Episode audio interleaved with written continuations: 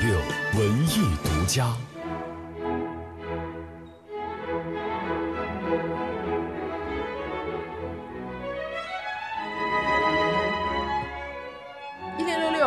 大家好，我是文艺之声记者王雪。昨晚在瑞士维比尔耶音乐节室内乐团的悠扬精致的乐声中，北京音乐厅2018古典系列演出季正式拉开了帷幕。在现场呢，北京音乐厅介绍了今年演出季的具体情况。呃，我们其实安排跟往年差别不是特别大，就是它还是一个综合性的，不是集中在某一类乐器或者某一个板块，集中在一个时间，它还是分散在全年，从三月到十二。只不过今年我们是把这个。周期啊，就是一次性的来公布了，那就是说明我们动手比较早嘛，就是早的想让观众更有全面一点的选择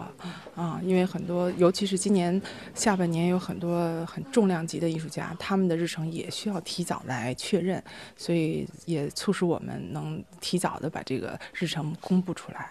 每一年音乐厅的演出季都是贯穿全年的重点项目，每年也会为观众带来一些新鲜的艺术家和演出。就是我们的，我觉得首先从项目来说，我们的项目应该是更加吸引人了。就是因为我们经过几年的磨合，我们越来越了解观众的口味，那我们也越来越就是丰富自己的一种能量。就是说，我们能够还能够请到什么更。更 match 就是更符合观众欣赏的这样的，因为但是这个实际上每年它的市场会在变的，啊，就是我们也要不停的再去分析观众和分析这些艺术家，就有些艺术家可能来的很频繁了，虽然他非常优秀，那也可能不是我们首选，